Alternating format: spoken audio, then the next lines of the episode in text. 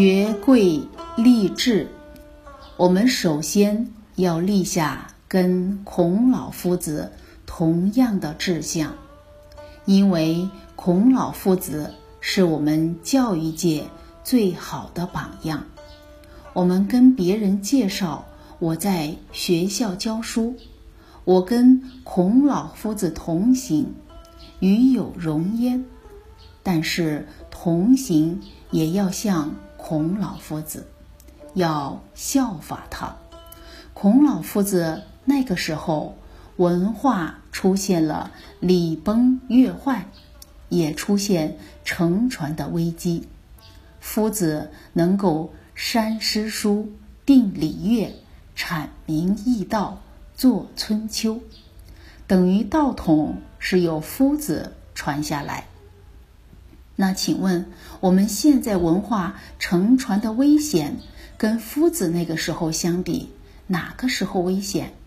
对啊，现在更危险。那我们应不应该站出来？应该站出来。我遇到一个女校长，她在初中当校长，她上台给我们勉励，第一句话就让我震得头皮发麻。她真的是女中豪杰。她说：“社会越乱，我们越应该要站出来。没有难不难做的事，只有该不该做的事。这是道义人生，该做的，九死一生都要做；不该做的，金山银山在面前都如如不动。”林则徐先生。当时也面临着民族存亡之际，我们多少华人在抽鸦片，已经到了亡国败种的时候。他当时受到皇帝的指示，要到广州禁鸦片。当时因为鸦片赚到钱的人都不知道有多少，既得利益者数以千万计。知道他要去禁鸦片，多少人要他的命？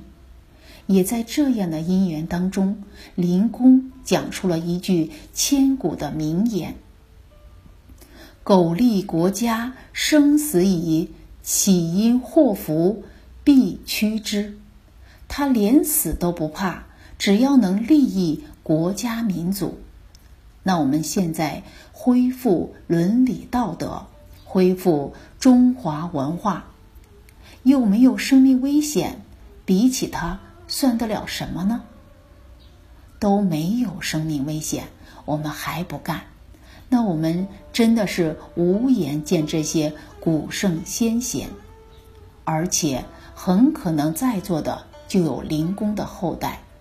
我听说灵公的后代不抽烟，因为他们的祖先是世界。禁毒第一人，他们的后人抽烟会把老祖宗的面子给砸了，给砸了。而且像孔子、范公的后代都非常优秀，我接触了不少，家教都很好。那夫子在文化承传关键，他直下承担，见义勇为，而他。所积累的功德，积善之家必有余庆。他的后代两千多年不衰，到现在已经八十几代。我记得我们居美心有一年班课程，四个孔子的后代聚在一起，七十四代、七十五代、七十六代、七十七代。结果七十四代辈分最大。年纪最轻，很有意思。他们四个在我们进门的那个地方拍照，四个都非常优秀，有企业家，有官员，也有老师。孔子的后代发展的都很好，一来是孔子的德音，二来是孔子的风范，让他们从小扎下很好的家教，所以。两千多年不衰。孔子那个时候的艰难度还比不上我们现在。我们现在更难。那你难行能行，难忍能忍，功德更大。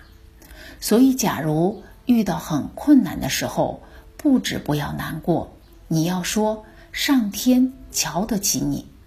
孟子曰：“天将天将将大任于斯人也，必先苦其心志，劳其筋骨，饿其体肤。”空乏其身，行拂乱其所为，所以动心忍性，增益其所不能。我们才能不断提升突破。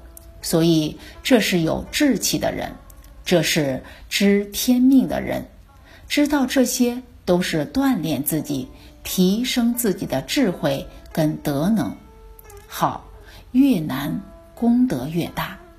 诸位同道，你们在这个时代尽心尽力承传文化，那你们后代得到你们的福音，决定少不了两千五百年，因为孔子的后代已经兴了两千五百年。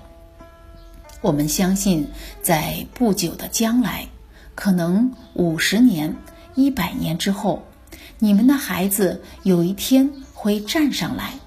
我是某某学校校长的孩子，我非常佩服我的父亲。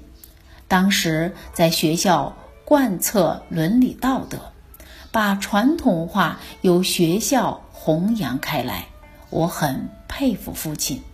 然后我要承传他的家道，我也要这么做。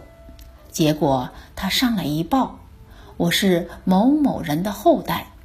马上底下响起了一片热烈的掌声，那您的人生就没有白来。人生自古谁无死，留取丹心照汗青。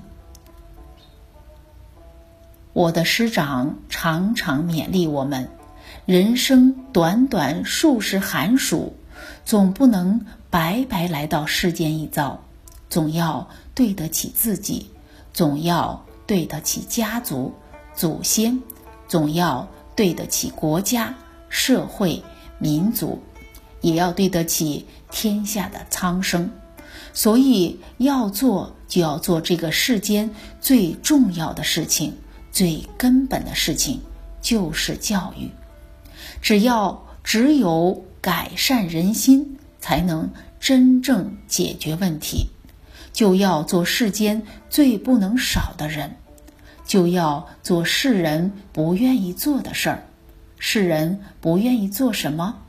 放下自私自利，从此牺牲奉献，这一般人不愿意做。但是我们愿意做这样的人，去利益更多的学生。